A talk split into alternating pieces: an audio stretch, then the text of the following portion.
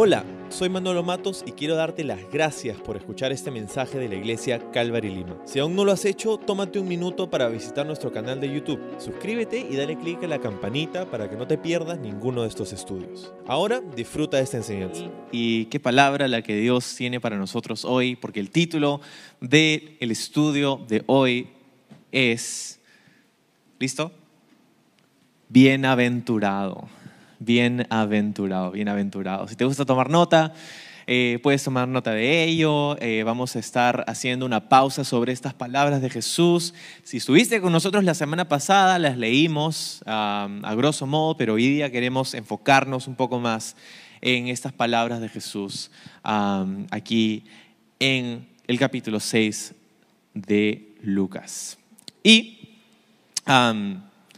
Vamos a leerlo, ¿te parece? Vamos a leerlo juntos.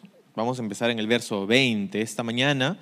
Voy a estar leyendo de la NTV, que es la nueva traducción viviente. Si tienes una Biblia diferente, puedes seguirme con tu versión. básicamente, encontramos a Jesús dar una enseñanza a sus discípulos. Y en un ratito más te voy a dar un poco el contexto de lo que estamos a punto de leer. Lucas capítulo 6 verso 20 dice lo siguiente.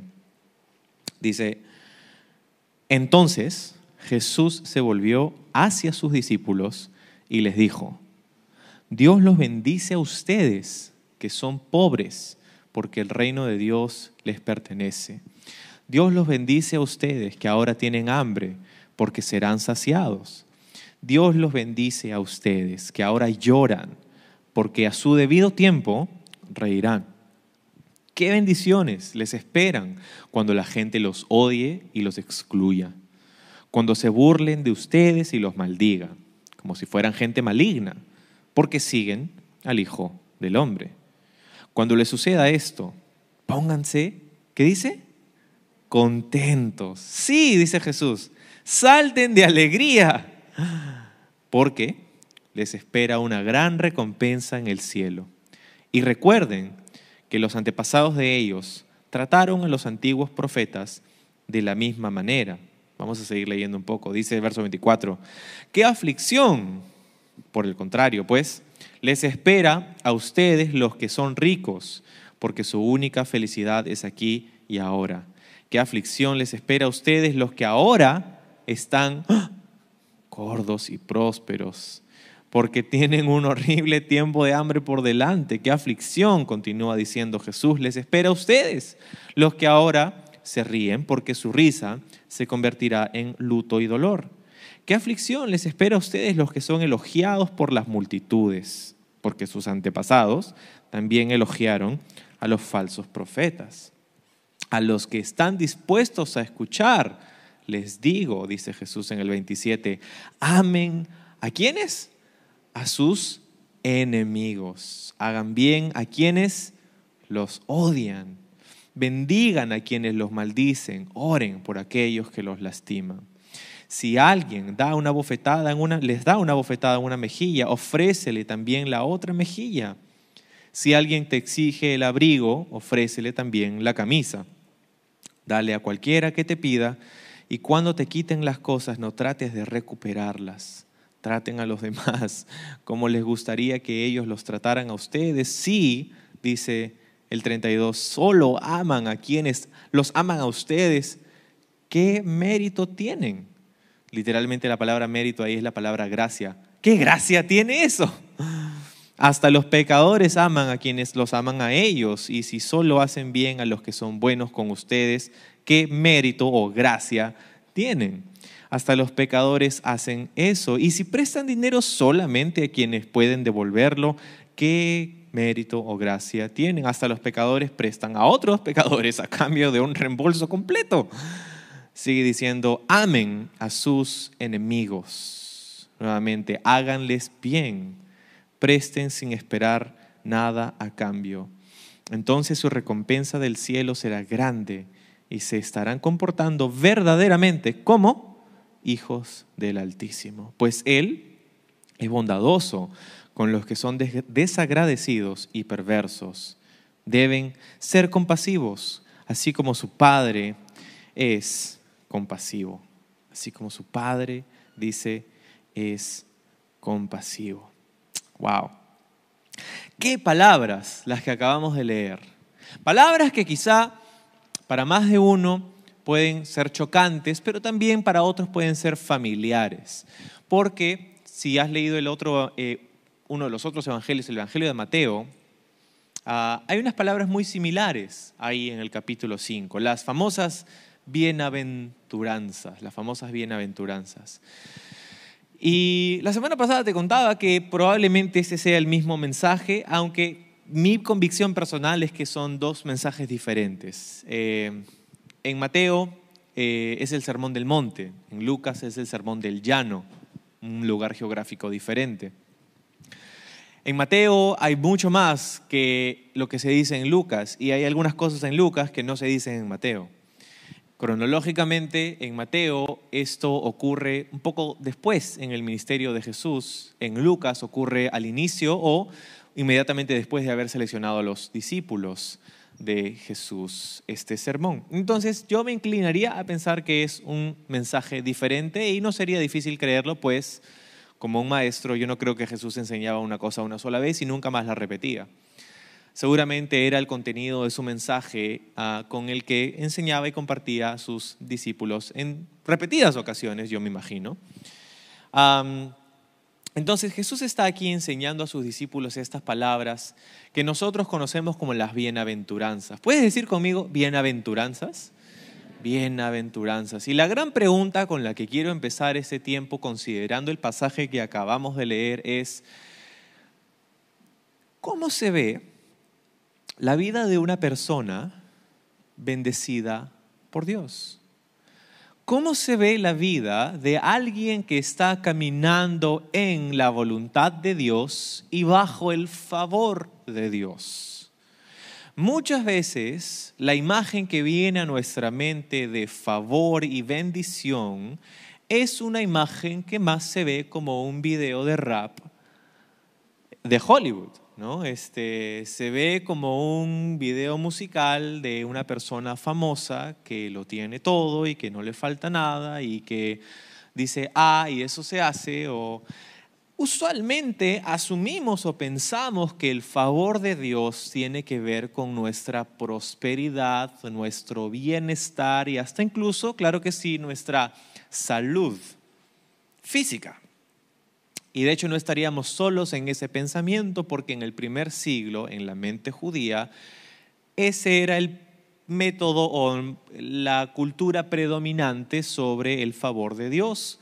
Es más, se pensaban en aquellos tiempos que si tú estabas mal de salud o tenías algún defecto, vamos a decir, físico o alguna discapacidad, era porque Dios estaba molesto contigo y algún problema tendría que resolver contigo, así que algo así pasaba. Si te iba mal y no podías tener hijos, era porque Dios estaba molesto con tu familia y contigo y por eso te había castigado con la infertilidad. Y este era más o menos el pensamiento en aquellos días también.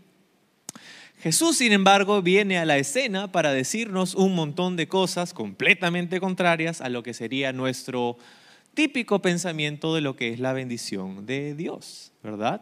Acabamos de leer un mensaje que de hecho es todo lo contrario a lo que nosotros normalmente asumimos es equivalente a prosperidad, es equivalente a bendición, a favor, ¿verdad? Y qué curioso el momento en el que sucede este mensaje, esta enseñanza, Jesús la da dentro de un contexto y un marco específico de tiempo. Eh, y es importante pensarlo porque mucho del mensaje de Jesús ha sido sacado completamente fuera de contexto sin considerar que Jesús dio estas palabras a unas personas de carne y hueso en un momento específico en su ministerio y, es mi convicción, con un propósito específico. Y eso es lo que quiero tratar de compartirte en estos momentos. ¿Qué estaba pasando? Versículos más atrás, Jesús acababa de seleccionar a doce hombres que serían sus discípulos más cercanos, quienes en unos meses más o un par de años más se convertirían en sus apóstoles. Los doce apóstoles. Encontramos ese proceso de selección tan solo unos cuantos versículos más atrás del verso 20 en el mismo capítulo y encontramos que Jesús, antes de seleccionarlos, ha estado orando toda la noche. Ha estado orando toda la noche y se ha ido a un monte, dice alto, se ha ido a un monte para orar toda la noche y es que termina ese día, esa noche de oración y Jesús entonces selecciona a sus discípulos y luego hemos leído también la semana pasada que había una multitud que lo buscaba, él sanó a todos y en ese contexto, en ese momento, Jesús se voltea hacia sus discípulos, las multitudes probablemente estaban en, eh, en su campo periférico de visión y Jesús habla entonces con sus discípulos estas palabras. Y el contexto es súper importante para interpretar las palabras de Jesús. ¿Por qué? Porque si lo piensas desde el punto de vista desde o del punto de vista de los discípulos, ellos estaban fresquitos en el ministerio. Ellos acababan de ser invitados por Jesús para embarcar en esta loca aventura de ser un discípulo de un rabino itinerante que sería Jesús, no único, no únicamente un rabino judío, sino el Cristo, el Mesías. Ellos habían decidido dejarlo todo para seguir a Jesús, quienes ellos sabían era el Mesías. Entonces te puedes imaginar el tipo de pensamientos que ellos tenían, los discípulos, sobre lo que les depararía su futuro como seguidores de Jesús. Y si no te puedes imaginar, te voy a dar más o menos unas ideas, porque ellos sabían que Jesús era el Mesías tan temprano como en este momento lo sabían. ¿Por qué? Porque cuando los discípulos comienzan a pasarse la voz en este proceso temprano de descubrimiento de Jesús en el ojo público, ellos comienzan a decir, hemos encontrado a quién? Hemos encontrado al Mesías. Entonces ellos desde el primer momento sabían que Jesús estaba afirmando ser el Mesías y lo creían. Sin embargo, lo que no está tan claro por lo menos no ahora, en ese día sí lo estaba, es cuál era su, su expectativa de lo que haría el Mesías en su vida. ¿Qué esperarías tú haría Jesús, el Mesías, en ese momento, en ese contexto histórico? Bueno, el pensamiento predominante y lo que se enseñaba en todas las escuelas rabínicas de esos días en el primer siglo era que el Mesías sería la figura que le devolvería a Israel la gloria. Le devolvería a Israel el reino. Le devolvería a Israel todo lo que ellos esperaban y Dios les había prometido ah, por siglos, ¿verdad? La tierra prometida, eh, esta, esta, posición de, poder eh, ser una casi potencia mundial, una cosa así. Ellos esperaban que el Mesías iba a hacer eso. Dicho sea de paso, esta es la razón primordial por la que Jesús fue rechazado y en última instancia crucificado, porque no cabía bajo este molde. ¿Te das cuenta? La mayoría de judíos no podía asimilar el hecho de que el Mesías prometido sufriera porque en su mente él debía reinar. Y lo haría, sin embargo, no en su primera venida, sino en su segunda venida. Ese es tema para otro día. Pero, entonces, eres un hombre típico en Galilea, sabes quién es el Mesías. Hoy día tú decías, tú dices el Mesías a la gente común y corriente y ¿Qué estás hablando? ¿El Mesías quién es? Porque en nuestra identidad nacional no hay una serie de promesas de Dios sobre un Salvador peruano. Por más que nos cueste aceptarlo. Este, pero en, eso, en ese día y en esa cultura sí. Ellos sabían exactamente quién sería el Mesías y quién debería o qué debería hacer. Ok, ya, ya esos más o menos son los pilares del de, eh, contexto de lo que está pasando en ese momento discípulos saben quién es Jesús, es el Mesías, esperan que le devuelva la gloria a Israel y si no me crees, si no me crees que este era el pensamiento, el pensamiento de los discípulos, tan solo visita algunos otros pasajes del Nuevo Testamento de los Evangelios, donde encontramos a, por ejemplo, Jacobo y Juan, dos de los discípulos de Jesús, hablando con él, diciéndole, Jesús, cuando llegues a tu reino, Queremos que nosotros estemos aquí a la derecha y a la izquierda tuyo. Esa copa que estás a punto de tomar, nosotros también queremos tomarla. Su idea era, vamos a reinar, vamos a gobernar. Los mismos, Jacobo y Juan, eran quienes le dijeron a Jesús cuando pasaron por Samaria y no los quisieron recibir, ¿quieres que mandemos fuego del cielo para que los consuman? Tenían esta idea, ¿verdad? Esta idea de que iban a reinar, gobernar. Y constantemente entre los discípulos había esta discusión sobre quién sería el más poderoso, el más, más, el, el, el, ¿no? el con más autoridad el más grande en el reino de Dios. Es más, cuando Jesús comenzó a predicar mensajes como estos, muchos quedaron, ah, obviamente chocados como nosotros, pero muchos comenzaron a decir, no sé si voy a continuar siendo un seguidor de Jesús, porque la verdad es que esto de ser bendecido, mi entendimiento era otro. Y lo que yo espero que Jesús haga, o el Mesías haga, no es necesariamente lo que Jesús me está prometiendo aquí. Entonces, muchos comenzaron a desertar a Jesús de esta gran multitud a lo largo de un proceso, a lo largo de varios meses. Y los mismos discípulos comenzaron a considerar esta opción también, porque en algún momento se acercaron y Jesús les dijo a sus discípulos, ¿ustedes también quieren irse? Y Jesús les dice, o Pedro le responde y le dice, Señor, ¿a dónde iremos? Solo tú tienes las palabras de vida eterna.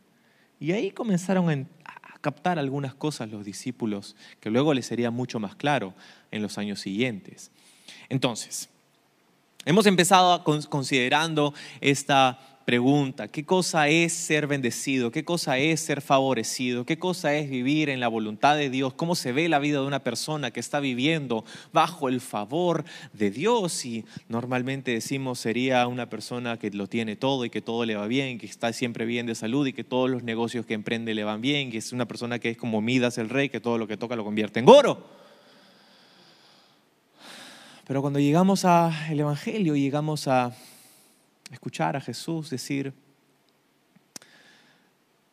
por ejemplo, aquí en Lucas, cuatro cosas, cuatro bienaventuranzas diciendo si, si eres pobre, si eres si tienes hambre, si estás llorando, si te calumnian y te maldicen y te persiguen y se burlan de ti, entonces eres bienaventurado, eres bendecido. La semana pasada dijimos que la definición práctica para entender la palabra bienaventurado o bendecido es una persona que siente una felicidad enorme porque entiende que ha recibido el favor de Dios. Cada vez que leas la palabra bienaventuranza o bienaventurado, la palabra original transmite esta idea práctica de una persona que siente una felicidad inmensa porque sabe que Dios lo ha bendecido. Y decíamos, usualmente nosotros pensamos que nos sentimos así cuando las cosas nos van bien y cuando las cosas no nos van bien, usualmente no pensamos que estamos siendo bendecidos por Dios. Y sin embargo encontramos a Jesús diciendo, bienaventurados si lloras, bienaventurados si no tienes plata, bienaventurados si sientes hambre y no tienes que comer. ¿Ah? Qué extraño mensaje. Qué extraño mensaje. Pues Jesús, como va a ser evidente en los próximos momentos, va a compartirles a sus discípulos estas verdades que van a contrastar sus ideas sobre lo que significa ser bendecido. Porque ya sabes, pues, ¿qué es lo que ellos estaban esperando? Gloria, reino, poder, fama. Por eso habían, y ojo, ok, tengo que aclarar esto, ¿por qué habían decidido los discípulos hacer esta loca, extraña y para algunos ridícula decisión de dejarlo todo para seguir a Jesús. ¿Por qué? ¿Por qué haría alguien eso? Por dos razones primordiales, yo creo. Número uno, porque sabían quién era Jesús. ¿Verdad? Si Jesús fuera un rabino cualquiera, en realidad no tendría ningún sentido seguirlo, porque es un alguien más. Pero Jesús, ellos sabían, era el Mesías. Entonces, porque sabían que era Jesús, quién era Jesús. La segunda razón por la que le siguieron era una segunda motivación que no era tan noble como la primera. era porque ellos esperaban algún beneficio posterior, pero inmediato, posterior pero inmediato. O sea, acá, pero no ahora, pero allá, pero no allá todavía. O sea, ellos esperaban un retorno inmediato. Y esto es lo que te comentaba, era evidente cuando lees los evangelios, que ellos esperaban este retorno inmediato de seguir a Jesús. Entonces, Jesús en ese contexto les da esta enseñanza. Jesús acababa de descender de este monte. Cuando leemos en Lucas, en los versos anteriores, dice que Jesús se había ido a el monte a orar. No dice un monte, originalmente dice a el monte. Y lo que esto transmite es que la gente que leería originalmente estas palabras sabría que hay un monte específico a donde él se fue a orar. Un monte que no sabemos 100% al 100% cuál es, pero tenemos una idea. Em, este lugar es conocido hoy día como ah, el lugar de los cuernos de Jatín. Y tengo una foto, no sé si la podemos poner en la pantalla, tengo una foto donde eh, esto es Galilea. Y lo que ves al fondo es el mar de Galilea, es el lago. ¿Sabías que el mar de Galilea es un... Para mí fue una sorpresa, es, un lago, no es, agua salada, es agua dulce. el mar de Galilea está al fondo y del otro lado de la foto, al fondo, está más o menos el área donde se encuentra la ciudad de Capernaum, que es donde Jesús estaba en Mateo capítulo 5 compartiendo el mensaje de las bienaventuranzas. Sin embargo, este sería el único monte cercano al lago de Galilea, al mar de Galilea, que podría ser identificable como el monte, porque es diferente que el resto. Eh, este lugar, este valle, eh, es donde, no lo vemos en la foto, pero si tú bajaras este pico em, que vemos aquí en la parte derecha, hay una explanada bastante amplia y es ahí donde se hubieran congregado estas multitudes. ¿Ok? Eh, te compartí esta foto porque es importante recordar que esas son personas a quienes Jesús habló en un lugar específico, un día específico, es una historia de la vida real. ¿no? Este, es, algo que, que, ocurrió. Y en ese contexto, por eso te decía que es importante recordar el contexto para interpretarlo correctamente, porque si no, podemos tomar estas palabras y decir, ah, entonces todos los pobres se van al cielo y todos los ricos se van al infierno. Pero eso no es lo que Jesús estaba enseñando. Jesús no estaba haciendo una afirmación sobre lo que es la pobreza o la riqueza. Jesús estaba enseñándole a sus discípulos que habría un costo que ellos tendrían que pagar para seguirle.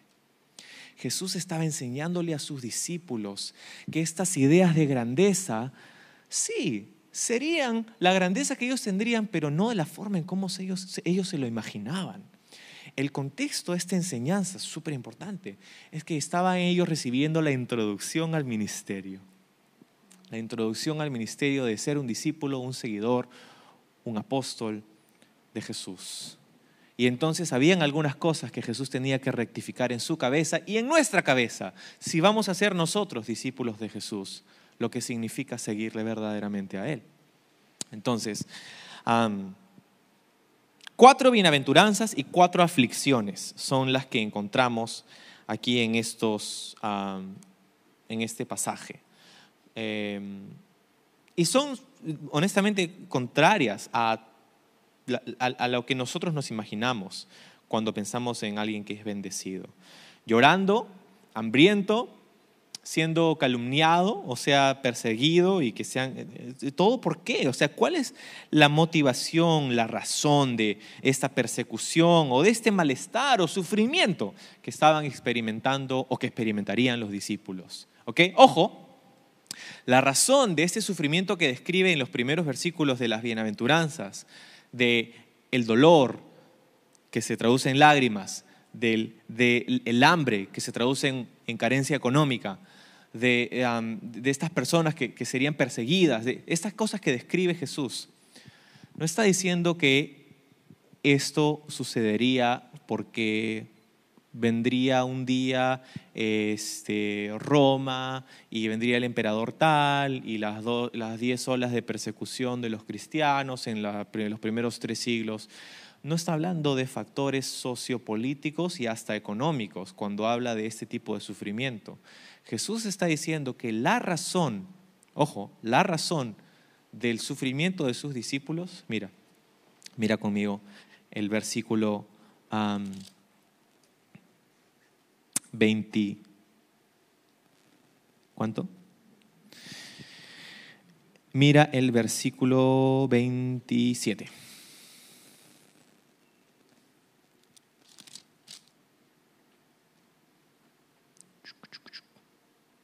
Ah, no. Mira el versículo 22. Ahora sí. Mira el versículo 22. Dice, ¿qué bendiciones les esperan cuando la gente los odie y los excluya? Cuando se burlen de ustedes y los maldigan, como si fueran gente maligna. ¿Por qué? Y aquí está la razón, ¿ok? Esta es la razón del sufrimiento de los discípulos. ¿Por qué? ¿Qué dice? Porque siguen al Hijo del Hombre. Porque siguen al Hijo del Hombre. Esta es la razón de este sufrimiento descrito por Jesús aquí porque siguen al Hijo del Hombre. No está hablando de factores sociopolíticos, económicos, está hablando de seguir a Jesús. Esto es el choque del que estábamos hablando, porque en su mente era ¡Ah! gloria, pero Jesús le dice, no, seguirme a mí tiene un costo y tienes que contar ese costo. Y para mí eso es curioso, porque tener que, tener que hablar de esto como si fuera algo novedoso es es irónico y hasta triste, yo diría. Porque Jesús explicaba a sus discípulos que, que seguirle a Él no es tener una vida de glamour y que todo te va bien y que no, nunca te enfermas y que lo que hemos descrito hace unos momentos. Y sin embargo, la mayoría de gente hoy ok, digo la mayoría, un número grande de personas hoy piensan que ser bendecido por Dios es justamente eso. Y no soy de echarle la culpa a alguien, pero si alguien tuviera que tener la culpa, seríamos nosotros, los pastores, maestros del, del cristianismo que quizá no hemos hecho, no, no hemos hecho un buen trabajo en compartir con las personas ese tipo de enseñanzas. En el esfuerzo que quizá algunas personas han hecho de proclamar a las multitudes un mensaje amigable, hemos olvidado mencionar algunas verdades que se encuentran no necesariamente en la letra chica del contrato, porque no están en letra chica, están en letra roja pero lo hemos tratado como letra chica. Ok, si no estás hablando de un contrato, estamos hablando de un anuncio en la radio, por ejemplo, que te ofrecen ¿no? un descuento, y antes de que se acabe el anuncio... ¿Qué dijeron? Eso tienes que volver a, si pudieras grabarlo y ponerlo en velocidad, ¿no? La mitad, te diría que la letra chica. Y nosotros hemos tratado ese tipo de enseñanzas como esa letra chica, pero Jesús dice, no, esto es lo primero que tienes que saber si vas a seguirme a mí. Que no todo te va a ir bien, que no siempre vas a tener lo que quieres, que no todos te van a tratar bien y que no siempre vas a estar satisfecho. ¿Te das cuenta? Al inicio decíamos, ¿cómo se ve la vida de una persona favorecida, bendecida por Dios? Según Jesús, no tiene nada que ver con cómo le va en esta vida. Es más, hemos leído hace un ratito las aflicciones, ¿no? Ay de aquel, dice. Originalmente dice, ay de aquel, aquí lo traducen como qué aflicción. La, frase es, tiene el mismo significado, ¿no? Les espera a ustedes en el 24, los que son ricos, porque su única felicidad es aquí y ahora los que están gordos y prósperos, los que se ríen ahora, los que son elogiados por las multitudes. ¿Qué aflicción les espera a ellos? Ojo, lo que Jesús no está diciendo es que tener dinero sea el problema. Jesús no está diciendo que recibir elogios sea el problema. Jesús está diciendo que si tú te aferras a estos conceptos de prosperidad, a estos valores temporales de prosperidad y de estas definiciones inconclusas de, lo que es la bendición de Dios, si tú te aferras a esto como si fuera tu todo, a costa de a costa de seguir a Jesús, a costa de aceptar su verdad, a costa de rendirte a Él, entonces verdaderamente será tu todo. Y por eso dice, qué aflicción, qué hay de ti. ¿Por qué? Porque te das cuenta que esa prosperidad material, temporal, si ese es tu todo, eso es lo más cerca al cielo que vas a estar. Tú sabes que tristemente algunas personas esto es lo más cercano al cielo que van a estar. Jesús dice no, porque tienes una recompensa eterna. ¿Te das cuenta? Esto es importantísimo entenderlo antes de interpretar las próximas palabras de Jesús, que, dice, ama a tus enemigos, si te dan una cachetada, ponle la otra mejilla, si te roban las cosas, no le vayas a poner... O sea, ¿qué? ¿Cómo entendemos esas palabras entendiendo este concepto? La bendición de Dios tiene más que ver con mi posición delante de Dios que con mis circunstancias. La bendición de Dios, el favor de Dios, tiene más que ver con mi relación personal con Dios que con cómo me va. Ciertamente hay principios, ¿verdad? Que si tú haces, te va a ir en líneas generales bien. Pero no siempre. Y la cosa es que Jesús hace esto para que ellos entiendan que las riquezas de este mundo, ah, los placeres de este mundo, las cosas que se pueden disfrutar en este mundo, no son necesariamente malos, pero si eso es a lo que nos aferramos, si, si no queremos dejarlo ir, si nos, como, como, como con un puño que se pone blanco, tus nudillos se ponen blancos cuando aprietas algo con mucha firmeza, ¿no? Muchos tienen su propia vida asida con un puño blanco o dos. Y Jesús está diciendo, tienes que aferrarte ligeramente a las cosas que hay en tu vida, porque esta vida no es todo. Hay una recompensa eterna, ¿ok? Hay una recompensa eterna. Y eso es lo que nos ayuda a entender o descifrar las próximas palabras de Jesús, que dice a partir del verso 27. Dice, a los que están dispuestos a escuchar, y qué bueno que haga esta aclaración, porque no todos están dispuestos a escuchar este mensaje. Amen a sus enemigos, hagan bien a los que los odian, bendigan a quienes los maldicen, oren por ellos que los lastiman. Si alguien te da una bofetada, ofrécele la otra mejilla. Si alguien te quita el abrigo, ofrécele también la camisa. Cualquiera que te pida, no trates de recuperarlo cuando te quiten las cosas. O sea, ¿me estás diciendo que tengo que actuar así? No. No tienes que. Si, si, si, si formulas la pregunta en el tengo que, entonces has perdido de vista todo. Porque no se trata de lo que tienes que, se trata de lo que ya tienes. Ya tienes algo que nada ni nadie te puede quitar en Cristo Jesús. Es la vida eterna, es el futuro asegurado. Empezó este mensaje Jesús diciendo que los pobres, dice, el reino de Dios les pertenece, es de ellos. ¿Te das cuenta? Cuando nosotros llegamos a este lugar donde decimos, Jesús, tú eres el rey y nosotros te seguimos a ti. Tú has muerto en la cruz y has resucitado de ese sepulcro el tercer día para morir por mis pecados, para perdonarme a mí, para darme gracia, para darme el favor que no merezco. Jesús, tú eres el Hijo de Dios y yo quiero darte toda mi vida pero darte, darle, la vida, darle tu vida a Jesús no es, Jesús toma mi vida, pero cuando Él comienza a quitarle una, un dedito aquí de la mochila, toma mi vida Jesús, pero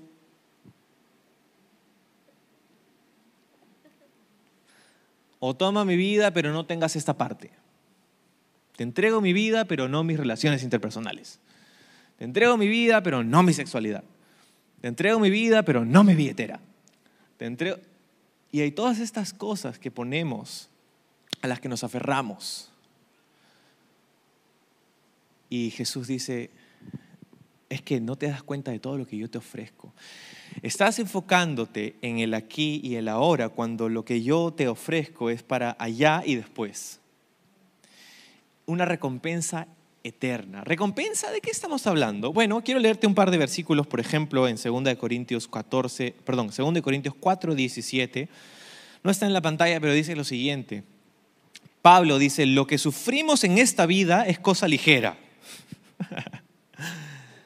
y lo dice Pablo, que dicho sea de paso, era una persona que había este, pasado por, le habían agarrado latigazos, ha pasado por naufragios y un montón de otras cosas, ¿no? Un sufrimiento ligero, que pronto pasa, dice, pero nos trae como resultado una gloria eterna mucho más grande y abundante.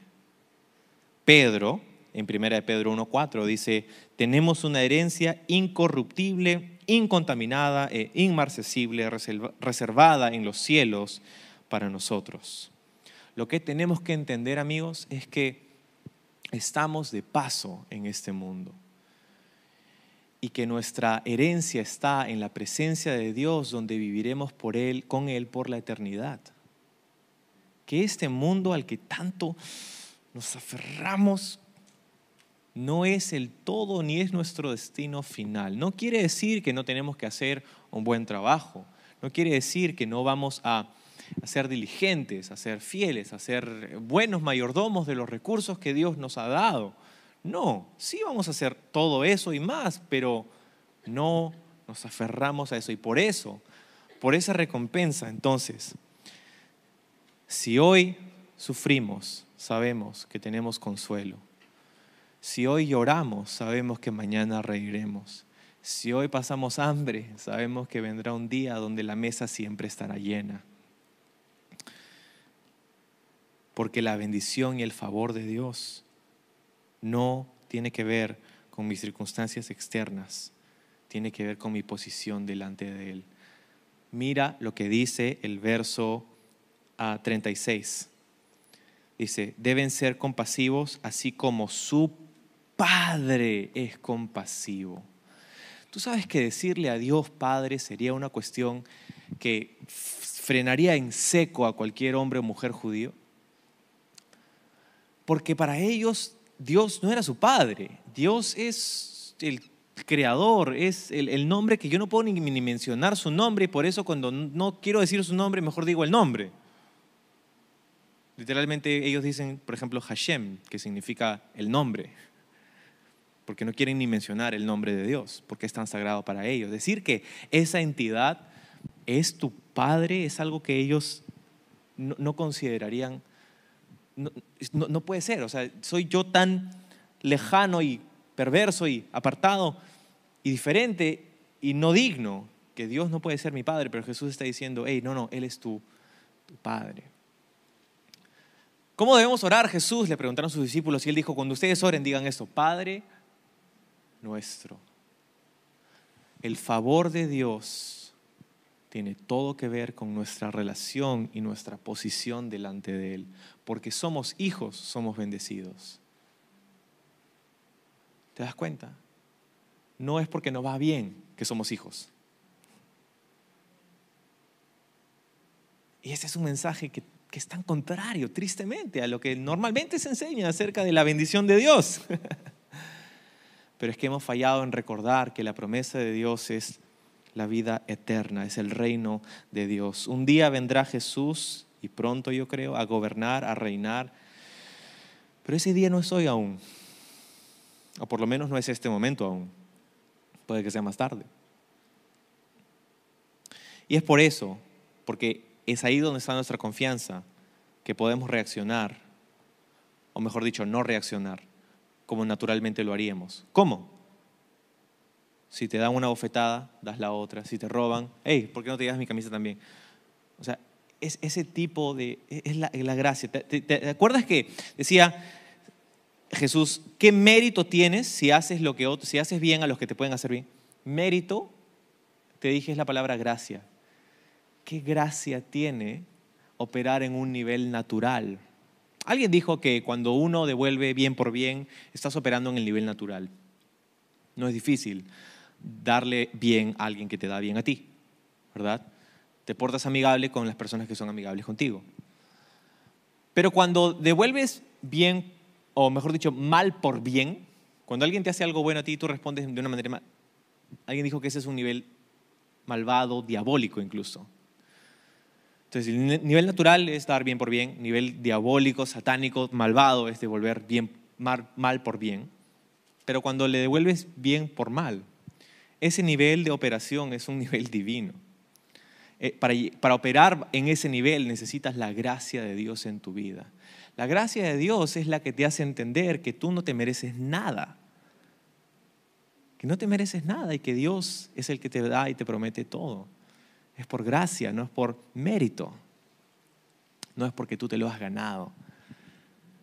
Es esa gracia la que ha transformado nuestra vida y sigue transformando nuestra vida, porque yo te mentiría si te dijera que yo siempre puedo operar en ese nivel. Es más, la mayoría de las veces no puedo operar en ese nivel. Y es más, todos nosotros, es casi, es prácticamente imposible operar en ese nivel si no es por el empoderamiento del Espíritu de Dios en nuestra vida, por la gracia que ha transformado nuestra vida, la gracia que ha transformado nuestra vida. Mientras va entrando la banda y nos vamos despidiendo, quiero terminar con esta, estos pensamientos. Jesús dijo, amen a sus enemigos. Jesús dijo, si diga, hagan con otros lo que quisieran que hagan con ustedes. Traten a los demás como quisieran que los demás los traten a ustedes. Este dicho ya era popular, pero en su versión negativa. O sea, Jesús estaba diciendo algo revolucionario, pero algo que ellos ya habían escuchado en otra versión. y la versión que era popular en esos días es lo siguiente. La regla de oro se le conoce así. Y es, no le hagas a los otros lo que no quisieras que otros te hagan a ti. Eso no era nada nuevo, se venía diciendo por siglos. No le hagas a otros lo que no quisieras que te hagan a ti. Pero Jesús dice, no te quedes ahí, sino dice ahora, haz con otros como quisieras que hagan contigo. Jesús invierte este mensaje en su manera positiva y no lo deja quedarse netamente pasivo. Bueno, no le hago nada, no le hago mal a nadie. Muchos piensan, oh, yo soy una buena persona, pero yo no le hago mal a nadie. Jesús dice, no, no, no te quedes ahí. Trata a los demás como tú quisieras ser tratado. Y cuando Jesús dice, ama a tus enemigos, ¿quiénes son nuestros enemigos? Él los ha descrito. El que te roba, el que te calumnia, el que te golpea, el que te agrede. Ámalos, ora por ellos, bendícelos. Esto, queridos amigos, es lo que separa el cristianismo de todas las otras religiones en el planeta Tierra. Ama aun cuando no te amen. Perdona aun cuando no te pidan perdón. Despréndete, aun cuando eso signifique perjuicio. Tú dices, es que no tiene ningún sentido y estarías respondiéndome como mi hija que tiene cinco años. Está eh, hace dos días o ayer estaba conversando con ella. Estábamos sentados en la mesa terminando de desayunar y, y yo le estaba diciendo a mi hija Macy, quiero contarte, abrí la Biblia y quiero contarte lo que voy a enseñar mañana en la iglesia. Y a todos, ¿no? Lo que, mi esposa, mi, hijo y mi hija, estábamos sentados y le, leí este pasaje, bienaventurados los pobres porque de ellos es el reino de Dios, bienaventurados los que lloran porque luego van a poder reír, bienaventurados los que tienen hambre porque serán saciados. Y, mientras yo leía estas palabras veía en su, en su rostro, en el rostro de mi hija, una confusión Cinco años. Una confusión. Termino de leer esa parte y le digo, ¿entendiste? No. ¿Por qué? Porque, y yo le explicaba lo que era bienaventurado, ¿no? Ella no lo sabía. Le explicaban, feliz, ¿no? Pero ¿cómo vas a decir que es, me decía ella, feliz si es, si tiene hambre? Le decía, tú sabes lo que es sentir hambre, ¿no? ¿Cómo te sientes cuando tienes hambre? Le decía yo. Me decía, grumpy, me decía. O sea, renegona. No se siente bien tener hambre. No se siente bien llorar, no se siente bien pasar por dificultad. ¿Cómo me vas a decir, me decía mi, hijo, mi hija de cinco años, que Dios espera que seamos felices cuando no nos sentimos felices? ¿Cómo es eso favor? ¿Cómo es eso ser bendecido? ¿Cómo es eso ser feliz? y yo le decía, sí, tienes toda la razón, no tiene ningún sentido. Hasta que entiendes la siguiente parte, que dice, porque de ellos es el reino de Dios. Hasta, no tiene ningún sentido hasta que entiendes. Y tú sabes lo que es un reino, le decía a mi hija. Sí, es un castillo donde vive el rey. Sí, es donde vive el rey. Y eso es lo que Él nos promete, Dios nos promete a nosotros. Es vivir con Él en su reino por la eternidad. ¿Te imaginas lo que será eso? Y ella me decía, sí, todas estas imágenes, ¿no? Eso es lo que viene. Pero ahora, ahora todavía no estamos ahí. Entonces, le decía, porque ya estaba como que, ah, ok, pero mira todas estas cosas, llorar, tener hambre, sufrir, ser rechazado, excluido, por seguir a Jesús.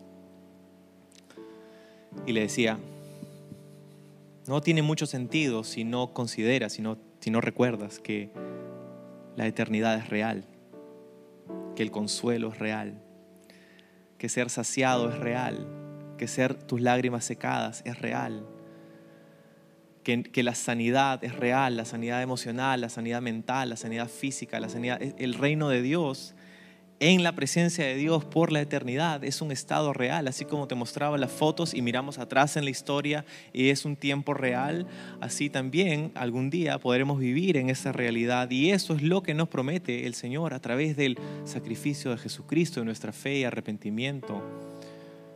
Y, con palabras mucho más simples le dije esto a mi hija, obviamente, pero... y entonces seguía confundida. Y en medio de todo esto, estábamos terminando de tomar desayuno y ese se puso de pie eh, en la banca del desayuno, estaba parándose, jugando, ya se había olvidado. Y en eso que se pone de pie le digo, cuidado, te puedes caer, mejor siéntate. No me hacía caso. Y en eso su pie se resbala y se da con la rodilla en la banca de donde estaba sentada en la mesa. Y comienza a llorar, como te imaginarás. No, Y yo la traje, ¿no? Ya va a estar bien, ¿estás bien? ¿no? ¿Qué pasó? Un abrazo, un beso, ¿qué? ¿Te duele? Sí. No se siente bien, ¿no? No. Pero ya está pasando el dolor, ¿no? Sí, un poco. Todavía con lágrimas. ¿no? Estás llorando, ¿no? Sí. Pero ya se están secando tus lágrimas. Y decía, no, no tiene sentido cuando tú lloras que algún día vas a estar bien. Pero esa es la realidad. Algún día vas a estar bien. Y, luego que, que pasó el dolor y las lágrimas se secaron, le dije, ¿ves? Ahora estás bien. ¿Ya no te duele? No, ya no me duele. ¿Ya no estás girando? No, ya no estás girando. Entonces, te cuento esto porque en el momento de la aflicción no se siente bien. En el momento del dolor, en el momento de la necesidad, en el momento de la enfermedad, en el momento del rechazo, en el momento de la exclusión, en el momento de la persecución, incluso. No se siente bien, pero la bendición no está en nuestras circunstancias, está en la presencia de Dios y es por eso que tenemos un ancla firme. Es por eso que el, mundo se puede caer a pedazos, pero seguimos con gozo. Es por eso que pueden, podemos pasar injusticias y saltar de alegría. No porque nos gozamos en la injusticia, sino porque sabemos que la justicia de Dios en última instancia se dará y la viviremos y la experimentaremos y es una realidad. Entonces, todo esto se resume en lo siguiente. mientras más real sea para ti la eternidad y las promesas de Dios, esa gracia va a transformar la forma en cómo tú vives y te relacionas con los demás. Vas a poder operar en el nivel divino y no, no netamente en el nivel natural o humano. Y eso es gracias a que Jesús vino y nos dio esta enseñanza y luego fue a la cruz y murió y resucitó y nos dijo, ven, entra, esto es para ti, te ofrezco el reino de Dios. Pero para eso, para eso tienes que confiar en mí y tienes que seguirme, tomar tu cruz todos los días y seguirme a mí.